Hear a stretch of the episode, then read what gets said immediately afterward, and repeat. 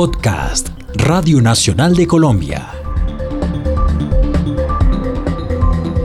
Transmutarte con Catalina Ceballos. El aporte a la paz a través de las artes, los artistas y sus obras.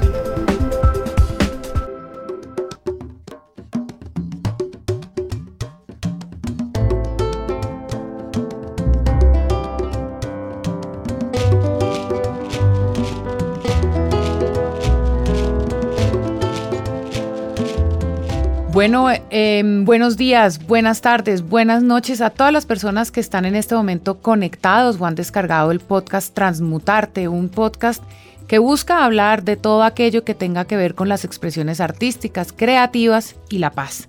Y hoy estoy con una invitada muy especial, ella se llama Diana Díaz. En este momento precisamente me estaba contando que hace muchos años tenía un programa en esta nuestra querida Radio Nacional que se llamaba Alaraca Hoy en día ella es la directora de Señal Colombia, uno de los canales que hace parte de este sistema de medios públicos RTBC. Y ella ha trabajado muchos años en la producción de contenidos, por supuesto de carácter cultural y educativo, como nos corresponde a quienes trabajamos en medios públicos. Diana, bienvenida a Transmutarte. Un saludo a todos los oyentes de Transmutarte y bueno, pues feliz de estar acá, encantada. Diana, Transmutarte se ha ido transmutando. Digamos que los primeros podcasts que hice estaban muy enfocados a lo que estaba pasando antes de que supiéramos que íbamos a lograr la firma del acuerdo. Ya estamos con la firma del acuerdo, ya estamos en un país que va a empezar a vivir realmente el posconflicto y a los medios públicos les ha correspondido mucho mostrar el conflicto, pero también el posconflicto. ¿Qué hace desde Señal Colombia para mostrar ese otro país, ese que no vemos en ningún lado. Por ejemplo, programas como La Generación o Moraima si, si, Simarra, ¿es que se llama? Simarra, sí. Simarra o Mi Señal, Mi Huella. ¿Qué hacen esos productos para mostrar ese otro país que también ha sido víctima del conflicto. De hecho, se hace en regiones que han sido víctimas del conflicto. Hay como varias dimensiones allí. Uno es que para nosotros en Señal Colombia es claro que cuando un televidente está frente al televisor sintonizando un medio público y especialmente Señal Colombia, está teniendo una experiencia cultural. O sea, ahí ya hay un consumo cultural, por lo mismo tenemos que cuidar tanto el fondo como la forma, el contenido y la manera como se expresa. Entonces queremos que sea muy estético, que esté bien narrado, que sea de calidad. Ahí cualquiera de los programas que, tenemos en el canal apunta hacia eso. Luego está ya la otra dimensión que es eh, lo que estamos representando allí. Y con estas series que tú acabas de mencionar, o estos, estos, títulos que acabamos de mencionar, encontramos como distintas versiones de ser colombiano distintas versiones de, la población colombiana y las historias que le son auténticas. Por eso para nosotros el documental es uno de los formatos más importantes, porque el documental permite que la gente cuente su propia versión de la vida, su propia versión de las cosas y la manera como, como le impacta a sí misma, o sea, se representa a sí misma. Y eso permite que esa persona que está siendo representada allí, que puede ser una palenquera, que puede ser un niño en el Chocó, que puede ser un pescador en el Pacífico, eh, entregue elementos para que otros colombianos se identifiquen con ellos a través de la pantalla de televisión. Eso por un lado. Y por otro lado es que esas distintas maneras de ser colombiano, pues se expresa a través de distintos temas, del arte, de la expresión de la cultural, danza, de la danza, de, la, eh, gastronomía, de, la artesanía, de la artesanía, de los deportes, y eso nos ayuda también a tejer eso que nos, que nos debería caracterizar cada vez más como colombianos, cada vez más aislados de la guerra. Hay dos elementos muy importantes y ambos son de carácter creativo. Uno, el ser documentalista. De hecho, hay tres. Uno, ser documentalista. Dos, ser distribuidor de, documentales, que digamos en este caso tengo la claridad de que en Señal Colombia no es que se emitan documentales de otros, sino son documentales de alguna manera por encargo, digamos con temáticas y formatos que el canal ha encargado. Em, entonces ahí hay dos elementos. Ser un canal que cree en eso ya de por sí es un aporte a la paz. No necesariamente hay que decir somos un canal de la paz. Mm. Al hacerlo, ya los...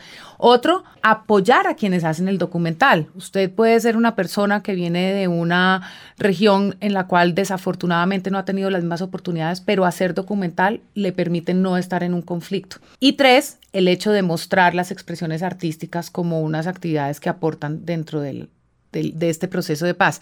¿Ese es el propósito? Digamos, siempre se está pensando en hacerlo por la paz o simplemente ese es el deber ser o por qué llegamos ahí. Digamos que eso Señal Colombia lo ha venido haciendo en los últimos 12 años con el conflicto, durante el conflicto, posconflicto y siempre considerando superar esto. ¿Qué es lo que vemos ahí? Que nosotros no, o sea, que ese es el llamado de los medios públicos. El llamado de los medios públicos es que debe estar orientado a tejer relaciones de convivencia, relaciones armónicas, relaciones donde que nos demuestren que podemos vivir en la diferencia independientemente de las condiciones sociales y políticas en las que estemos viviendo. Entonces, por eso buscamos historias que nos permitan dar cuenta de que vivir en la diferencia es posible. Por ejemplo, una serie que hicimos que se llama Hechos de Corazón, que la comenzamos a pensar con el Ministerio de Cultura, Señal Colombia, todos los canales regionales, eh, cuando se comenzó el proceso de conversación en La Habana, era buscando historias que en lo cotidiano presentaran cómo si es posible vivir en la diferencia. Por eso hay un capítulo que se llama Freddy Raro, que es de una mujer trans que logra que su comunidad, digamos que interactúe con ella, que se vincule y además es una lideresa o líder de el tema cultural en su región y hace parte, es una funcionaria pública. Entonces ahí, suceden muchas cosas al tiempo y podemos contar un documental sin tener que estar pontificando. Fíjense cómo entonces estamos conviviendo. No, la voz de Freddy, la voz de, de su familia es la que habla de que esto es posible vivir en la, en la, diferencia. Ok. Hablemos de un, de un, ¿esto qué es? Moraima Cimarra. ¿De qué trata Moraima, Cimarra? es la historia de una líder palenquera que habla, que busca como rescatar eh, las raíces culturales de su región y dejarlas instaladas en las nuevas generaciones. Pues sabemos que Palenque es un lugar que tiene unas raíces africanas que lo ha logrado mantener, que lo hemos logrado eh, fortalecer y que el ejercicio, de, eso ha sido posible a partir del ejercicio de mucha gente que se ha comprometido con ese, que son de la región y que han ganado una digamos que un liderazgo en su comunidad y ante el país. Y Moraima es un capítulo que hace parte de una serie que destaca perfiles de mujeres que se llaman Anónimas Extraordinarias. Esas personas, esas mujeres que están en distintos rincones del país, que son hechas a pulso, que tienen una obstinación para incidir positivamente en su comunidad y esa obstinación es la que les permite realmente sonreír y digamos que distribuir esas sonrisas en muchas personas, especialmente en los jóvenes y en los niños. ¿Por qué especialmente en los jóvenes y en los niños?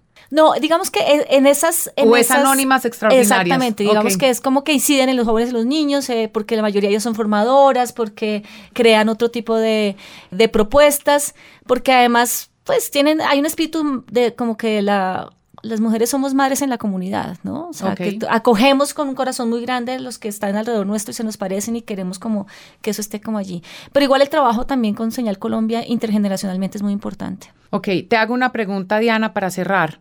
¿Es importante o no es importante, crees que aporta o no aporta que jóvenes que en este momento nos estén oyendo y que tengan una ilusión de trabajar en, en, lo audiovisual, que esto se convierta en un elemento productivo y que aporte al país y que le dé visibilidad a lo que no se le da visibilidad. ¿Es válido? ¿Es importante hacerlo? La expresión audiovisual, el lenguaje audiovisual, puede ser una forma de vida, puede ser un proyecto de vida, puede ser un oficio y cada vez está más al alcance de los chicos creo que estos dispositivos como los celulares, las tabletas, los computadores, ha democratizado, o sea, el problema ya no es tecnológico tanto. Ya hay maneras de expresar, ya hay maneras de contar, de grabar, de editar, de subir, incluso de publicar a la nube. Eh, y yo he visto, yo soy, yo soy testigo de lugares en donde los colectivos de comunicación que se han iniciado hace un par de décadas ha sacado ha formado niños que en su momento, hace 15 años, eran niños y, comenzaron a acercarse a los lenguajes expresivos de la comunicación, especialmente el audiovisual, y hoy en día son realizadores y ganan premios y ganan convocatorias y cuentan lo que sucede en su comunidad. Así que sí, es una invitación grande que el que tenga esa vocación, el que tenga esa, esa mm, eh, sospecha, pues que se deje llevar, que, que, con un celular puede comenzar a hacer grandes cosas. Yo quisiera como cerrar con lo siguiente y es que en la medida que hemos ido haciendo el podcast, me he encontrado, por ejemplo, que al principio hablaba mucho de expresiones artísticas, pero me encontré, por ejemplo, con la gastronomía como un aporte a ese proceso de paz. Em, los medios son un aporte importante para la paz, no solamente el audiovisual. Em, de ser así, ¿Cuál es el, si no trabajaras en lo que trabajas, cuál es probablemente el medio más importante justamente para poder transmitir temas o asuntos que tengan que ver con la paz?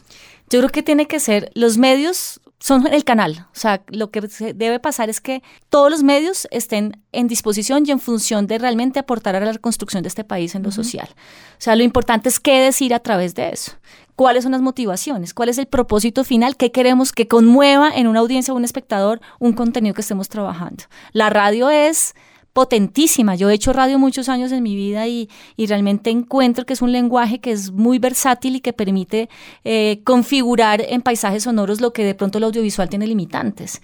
Lo audiovisual es importante, el texto escrito no, no puede desaparecer, es, realmente tiene una gran potencia, así que para mí lo importante es qué queremos decir, qué lo motiva, a quién lo queremos decir y cómo realmente vamos a configurar unos recursos narrativos para que eso sea potente.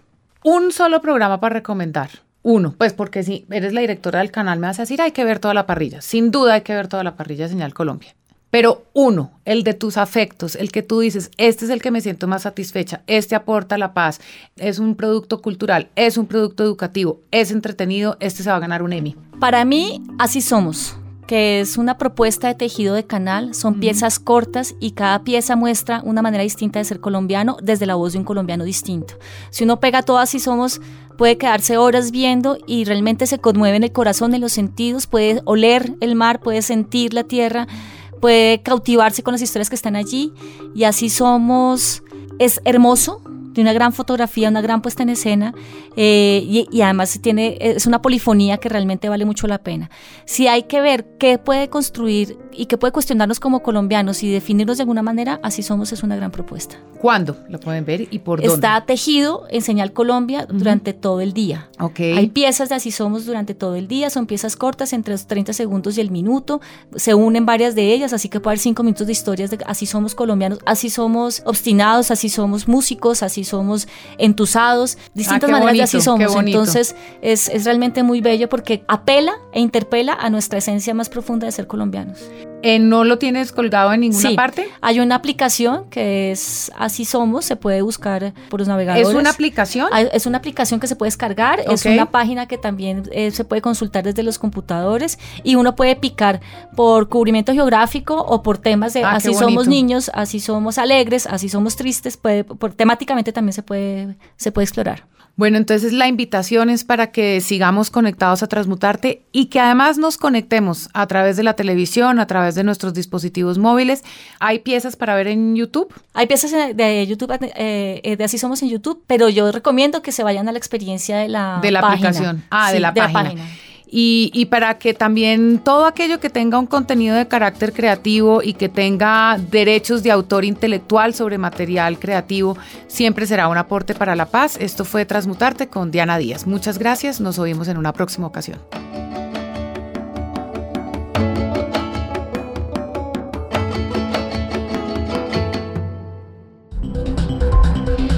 Acabas de escuchar Transmutarte con Catalina Ceballos